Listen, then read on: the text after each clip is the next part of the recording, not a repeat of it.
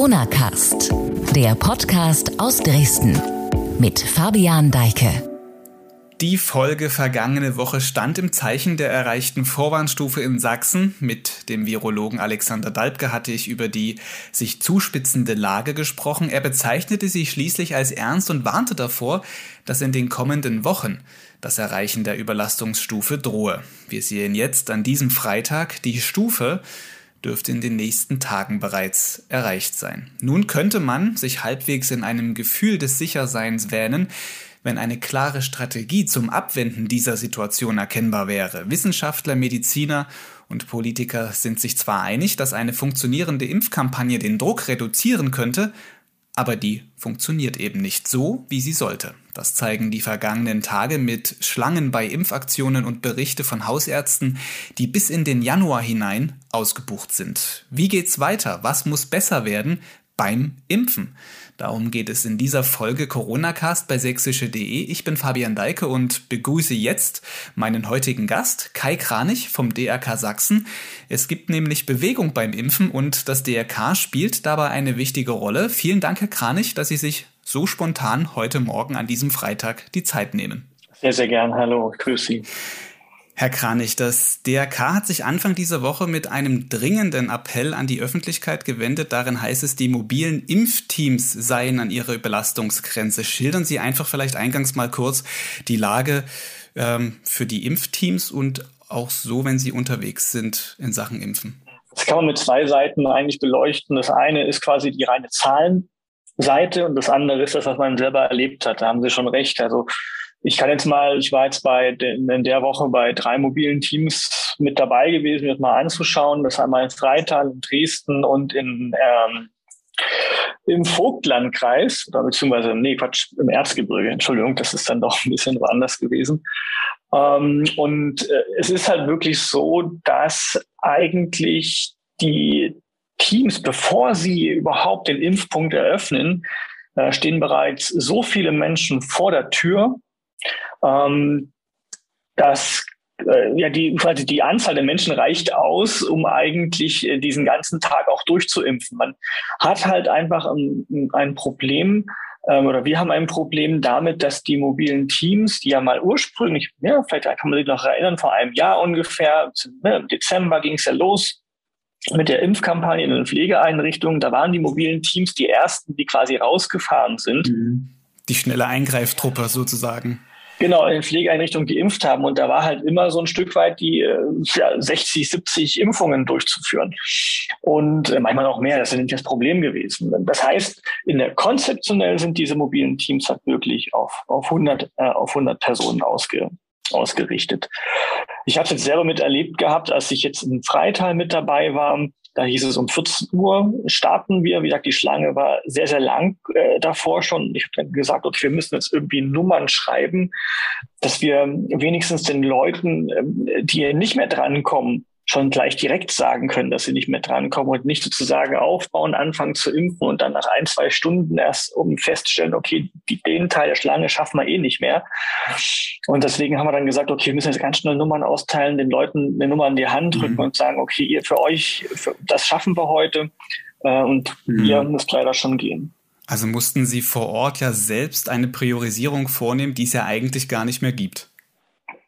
Ja, eine Priorisierung in dem Sinne nach, wer zuerst kommt, mal zuerst. Das ist tatsächlich mhm. so. Das ist natürlich, äh, aber ich sag mal so, auch ich habe äh, dann die, die Leute, die mich dann gefragt haben, wann kommen sie denn so dran, wenn wir da 80 und 90 auf dem Zettel stehen haben, habe ich, hab ich ja auch nur sagen können, ja, das ist dann halt in zwei Stunden ungefähr. Und dann äh, war das natürlich für die auch nicht gerade eine schöne Botschaft, weil man stand ja quasi draußen, mhm.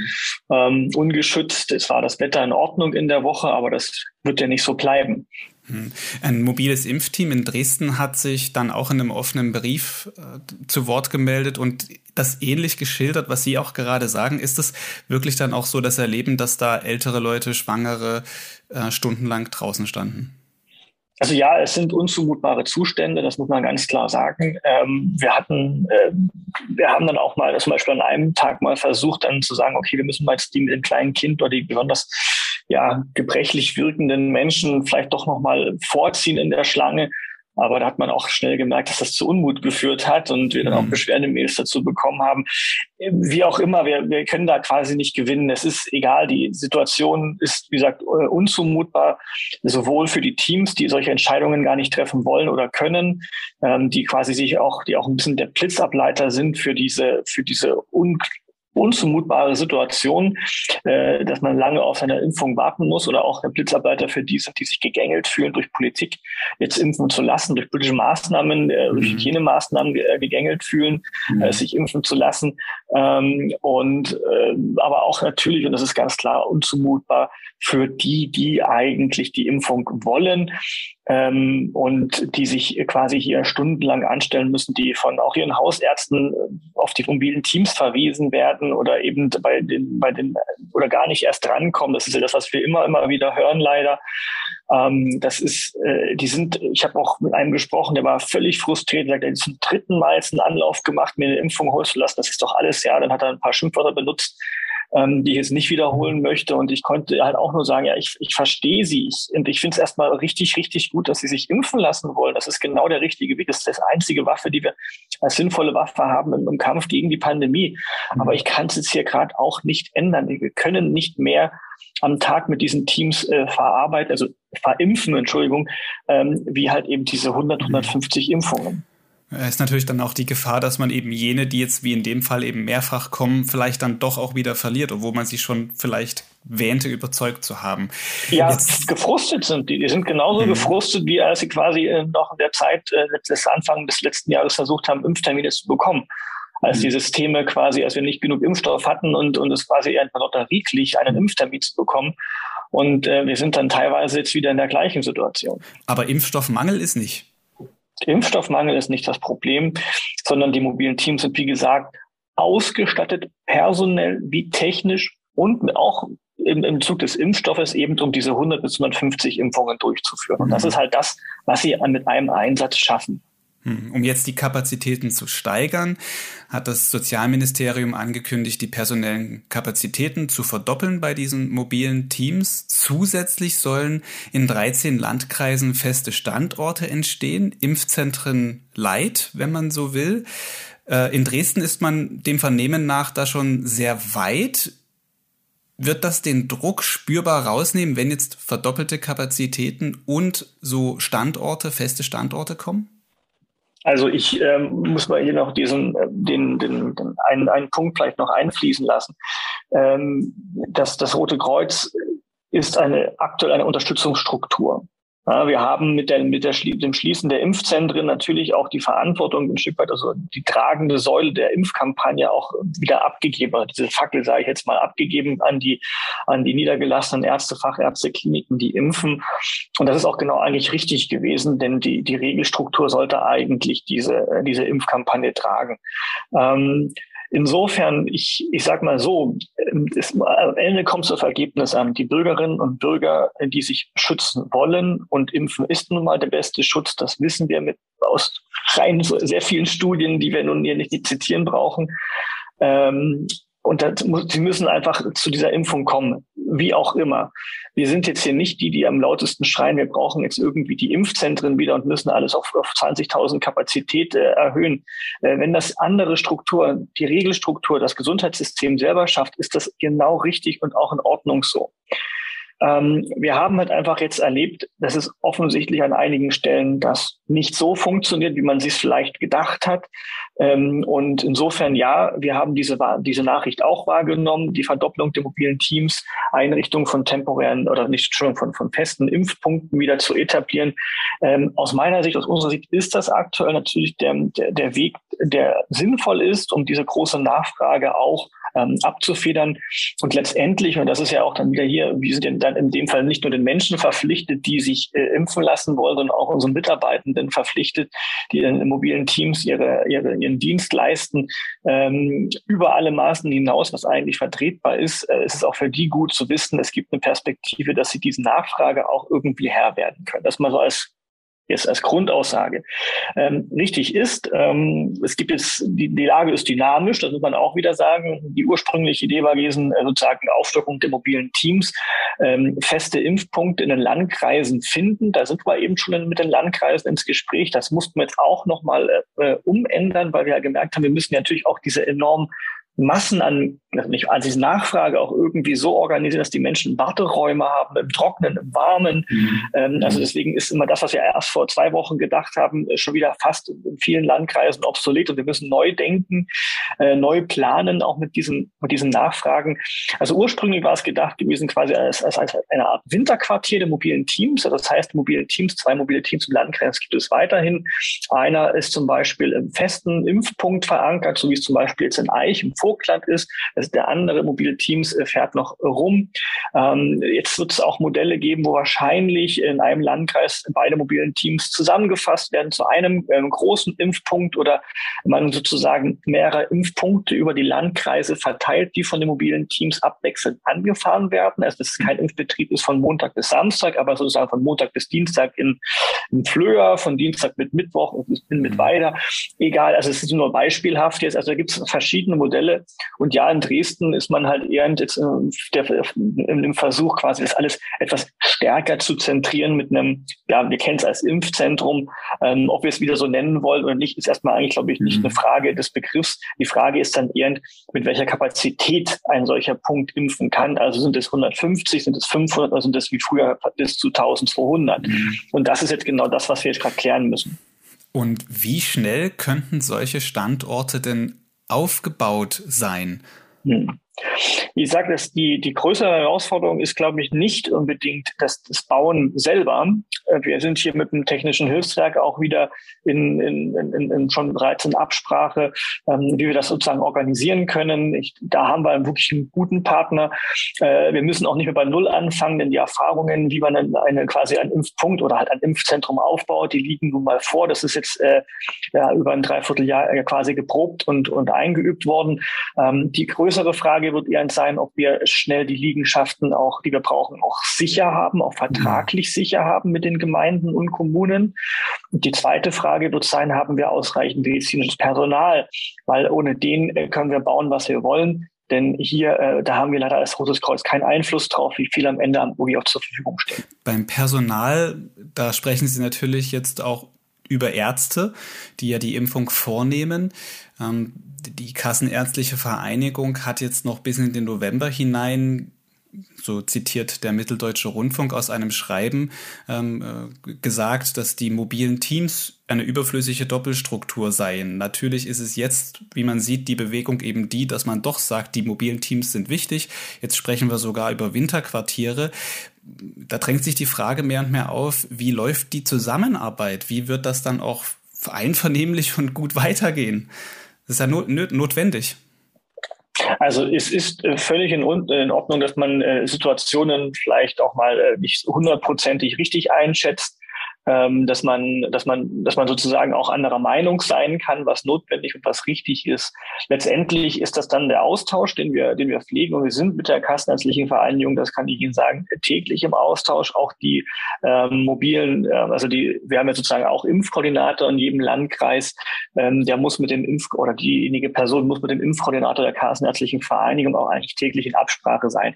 Ähm, ich sage mal so, die, die, äh, wir haben das zur Kenntnis genommen und es ist eine Einschätzung der, der quasi ja auch der, von der medizinischen Seite, die quasi da getroffen worden ist, ähm, da, da, da werden wir jetzt uns nicht zu positionieren, weil letztendlich ähm, sind wir diese Unterstützungsstruktur, die gar nicht entscheiden kann oder sollte, ob was jetzt notwendig wird oder nicht notwendig ist. Wir sind da, wenn wir gerufen werden. Wir haben halt auf jeden Fall nur kritisiert, dass die Zustände jetzt, so wie sie bei mobilen Teams sozusagen vorliegen, unzumutbar sind und dass sich hier was bewegen muss. Entweder mit mehr Ärzten, die impfen oder mit anderen Infra Infrastrukturen, die aufzubauen sind. Das ist uns erstmal völlig nicht egal. Aber insofern ähm, ist die Lösung für den Menschen muss da sein. Insofern ja, natürlich gibt es immer wieder auch hier Diskussionen und, und was wir alles brauchen, was wir alles nicht brauchen und fragen, ob und, und wie viel es denn eigentlich sein sollte. Ja, es ist jetzt nicht so, dass wir jetzt quasi die, das, ähm, äh, sozusagen das Dream-Team sind. Da bin ich, da sind wir, glaube ich, ähm, alle, da müssen wir uns jetzt nicht, nicht verstecken. Aber es hat ja bisher auch gut funktioniert und wir haben es ja eigentlich auch in den Impfzentren sinnvoll gemacht und sehr kollegial mhm. auch gelöst. Muss man auch mhm. sagen, also die Ärzte, die uns äh, zur Verfügung gestellt werden, die haben genauso mitgearbeitet, genauso mitgewirkt und über ihre Grenzen gegangen. Und insofern kann ich da jetzt auch mal keine Vorwürfe machen. Hm. Sie sagten gerade eben für die Menschen da sein, für die Menschen das Nötige zur Verfügung stellen. Es ist immer so anvisiert 100.000 Impfungen pro Woche. Das ist so eine Kennzahl, die ähm, auch von den von der Kassenärztlichen Vereinigung zum Beispiel genannt worden ist, dass das die Zahl ist, die die Ärzte pro Woche in der Lage seien, in Sachsen zu verimpfen. Ist das so eine Zahl, die jetzt dann mit der Struktur, die jetzt geschaffen werden soll, mit Aufstockung der mobilen Teams und der Standorte erreicht werden kann? Ähm, muss sie ja hoffentlich gar nicht, sage ich jetzt mal so, weil natürlich weiter die Ärzte ja auch weiter mit, also die Hausärzte ja weiter impfen. Also so ist es ja mhm. nicht, dass die sozusagen hier jetzt sozusagen äh, nicht mitmachen, aber wir wissen auch, dass natürlich sie mit auch mit anderen Problemen in den Arztpraxen zu, zu kämpfen haben, mit, der, mit anderen Krankheiten äh, und überhaupt sollten halt die nicht so belagert werden, dass sie eigentlich ihre normale Praxistätigkeiten nicht mehr durchführen können. Ähm, was sozusagen als, als Plangröße im Raum steht. Das haben wir jetzt an dem, dem Augenblick jetzt auch ähm, quasi auch gehört. In, in dem Zusammenhang ist, dass diese, diese neue Struktur mit den mobilen Teams oder den Impfpunkten zusammengenommen täglich 10.000 äh, Impfungen erreichen soll. Dann wären wir bei 70.000 die Woche, sagen wir mal 60.000, weil wir mittlerweile sonntags nicht mehr impfen.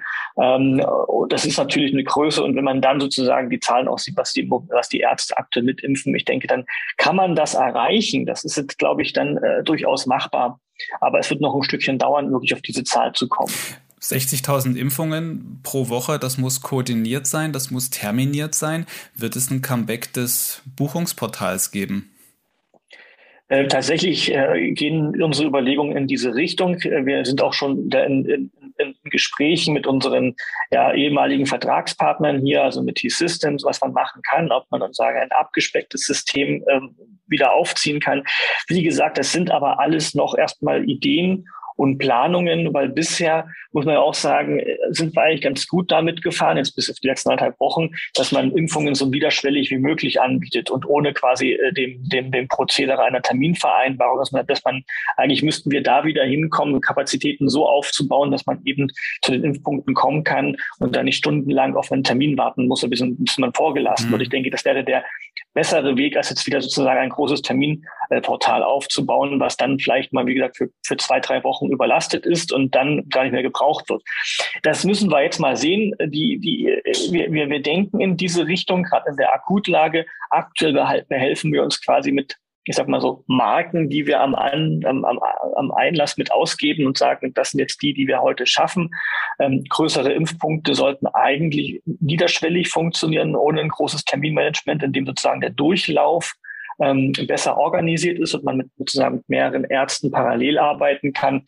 Ähm, deswegen, da sind wir doch noch, wir wir, wir haben es in, in der Planung, wir haben es auf dem Schirm, ob wir es wirklich aber brauchen, jetzt für eine aufgestockte Struktur, das müssen wir jetzt erst noch mal sehen die sich jetzt aufbauenden neuen Strukturen oder zusätzlichen Strukturen und das Aufstocken der mobilen Teams, an wen konkret richtet sich dann dieses Impfangebot? Es gibt ja jetzt die Gruppe derer, die sich boostern lassen wollen und vielleicht auch welche, die aufgrund der 2G-Situation sagen, okay, ich lasse mich jetzt impfen.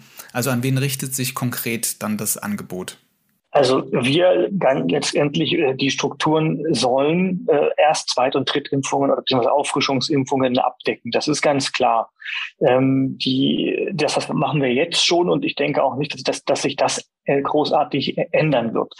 Die ähm, was wir aber auf jeden Fall beobachten, ist, dass die ähm, Erstimpfungen auch seit Einführung der 2G-Regel, äh, aber auch äh, insbesondere, und ich denke, das ist vielleicht ein ganz viel wichtiger äh, Fakt, äh, mit dem Anstieg der Inzidenzen ähm, erhöht haben im Vergleich zum Oktober, sehr moderat, um 19 Prozent ungefähr der Impfungen, die wir sozusagen mit, mit den Teams abdecken, äh, was tatsächlich viel, viel und also auch ein Stück weit dazu geführt hat, dass wir ähm, mit unseren Kapazitäten auch unsere Grenzen gestoßen sind, sind natürlich die Auffrischungsimpfungen. Da haben wir tatsächlich im Vergleich zur KW 40, zur Kalenderwoche 40, zur der Kalenderwoche 45 ein Unterschied von 96 Prozent. Das ist ein wahnsinniger, ähm, wahnsinnig äh, große Nachfrage. Und wir wollen natürlich, und das ist ja der wichtige Punkt, ich mache hier niemanden einen Vorwurf, die sich jetzt hier auch sozusagen eine Auffrischungsimpfung holen wollen. Das ist ihr gutes Recht. Und das ist auch, äh, ich finde es auch genau richtig und fair, diesen Menschen auch diese Auffrischungsimpfung zu ermöglichen, weil sie ja letztendlich die sind, die es auf jeden Fall verstanden haben, dass die Impfung der sichere Weg ist, äh, das, die, ihr eigenes Leben wieder zu führen, beziehungsweise auch ihre Gesundheit zu schützen. Und insofern, ähm, die haben durchaus verstanden, dass es also, dass, dass das Impfen der richtige Weg ist. Und äh, die sollten man auch, eben auch dieses Impfangebot, ja, wie soll ich sagen, ja, gewähren. Hm. In der Pandemie haben wir gelernt, immer so ein bisschen auf, auf, Sicht zu fahren. Sehr weit in die Zukunft blicken ist ja immer, ja, Glaskugel ist schwer möglich. Wenn Sie jetzt mal zwei Wochen vorausschauen, ist es realistisch, dass wir in den zwei Wochen eine bestimmte Anzahl dieser mobilen Punkte, äh, dieser, dieser festen Punkte dann schon haben werden? Also wir sind, wir sind ja eigentlich, das ist halt jetzt nicht für überall, denke ich. Also wir es nicht flächendeckend schon eingerichtet haben, aber da es jetzt sozusagen in einigen Landkreisen bereits begonnen hat, wie zum Beispiel im Vogtland, wo man sozusagen ein mobiles Team quasi wieder ins Winterquartier gesteckt hat und wir dort aber auch wissen, dass wir sehr große Aufwuchsmöglichkeiten haben, wäre es natürlich perfekt, dort einfach weiter aufzubauen, mit dem Aufwuchs, der uns quasi auch personell zugesprochen wurde, hier zu arbeiten.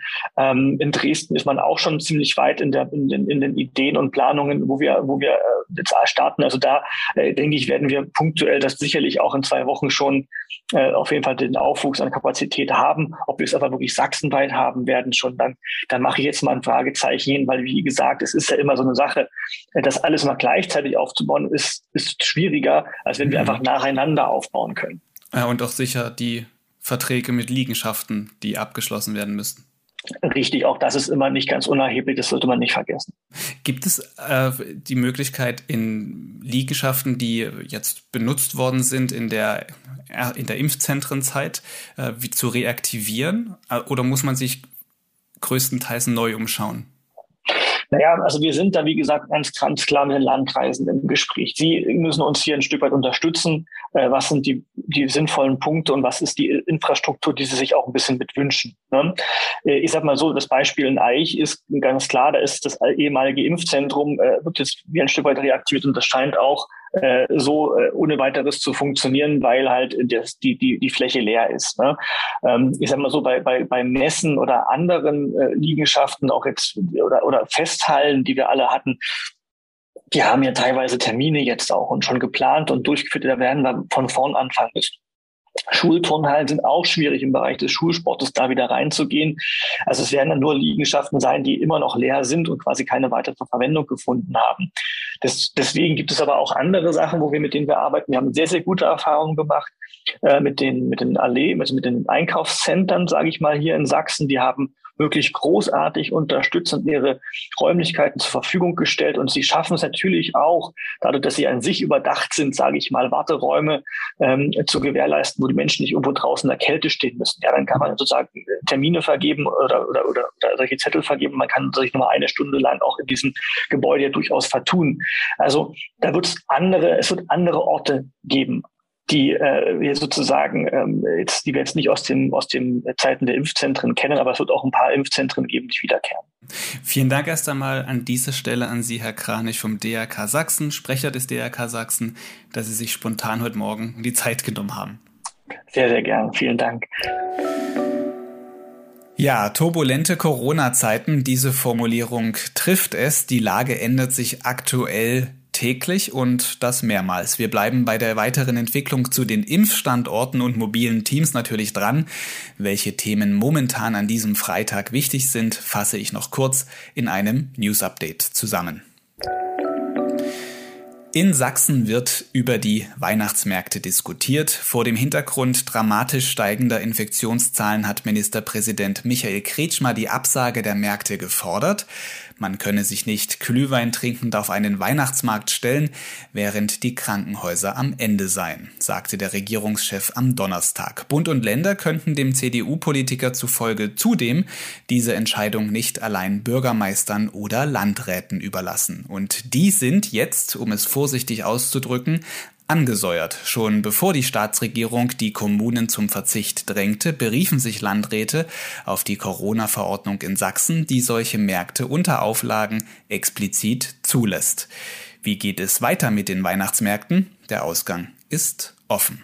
In der Fernsehsendung Maybrit Illner im ZDF wiederholte Kretschmer das Argument, angesprochen darauf, ob angesichts der zugespitzten Lage ein erneuter Lockdown drohe, sagte er Folgendes medizinisch notwendig äh, für diese Pandemie ist eine Kontaktreduzierung in den Regionen mit einer ja. hohen Impfquote von 20 Prozent in Sachsen um 60 Prozent. Deswegen reicht 2G nicht. Das ist jetzt der erste Schritt. Wir gehen diesen Weg. Das äh, waren das erste Bundesland. Es gab eine riesige Aufregung. Markus Söder hat absolut recht, wenn wir das zum Standard für ganz Deutschland machen. Dann müssen weitere Instrumente dazu folgen. Das kann das äh, Impfen, äh, das kann das Testen sein in den Betrieben und muss es auch sein. Und es muss auch die Kontaktbeschränkung sein, die in der Überlastungsstufe noch einmal mehr wird. Und ein Lockdown kann man nicht ausschließen. Was machen Sie, wenn die Krankenhäuser nicht mehr können? Dann muss es diese dieses Instrument geben, aber um noch Schlimmeres zu verhindern. Wir können doch nicht sehenden Auges in Bilder wie Bergamo in Situationen kommen wollen. Soweit Sachsens Ministerpräsident Michael Kretschmer, der einen Lockdown nicht ausschließe, wenn die anderen Maßnahmen nicht zum Erfolg führten. Oder anders, wenn sich die Lage in den Kliniken nicht rasch ändert, erscheint dieses Worst-Case-Szenario immer wahrscheinlicher. Unterdessen herrscht in einer anderen Sache Klarheit. Das traditionelle Adventskonzert des Dresdner Kreuzchors im Dynamo-Stadion wird erneut abgesagt. Eine Großveranstaltung für 15.000 Besucher sei aufgrund der Corona-Lage nicht durchführbar, erklärten die Veranstalter am Freitag gegenüber sächsische.de. Käufer von Tickets sollen vollumfänglich den Preis zurückerstattet bekommen. Ja, viele Nachrichten, leider keine erfreulichen, so gern ich diese auch übermitteln würde, hier im Corona-Cast. Der geht für diese Woche jetzt auch zu Ende. Zum Inhalt dieser Folge passende Artikel verlinke ich wie immer in der Beschreibung der Episode um auf dem neuesten Stand zu bleiben, empfehle ich Ihnen auch unseren täglichen Corona-Newsletter. Den Link zur Anmeldung gibt's ebenfalls in der Episodenbeschreibung. Nächste Woche geht's hier weiter im Podcast. Bis dahin, alles Gute für Sie irgendwie und vielen Dank fürs Zuhören.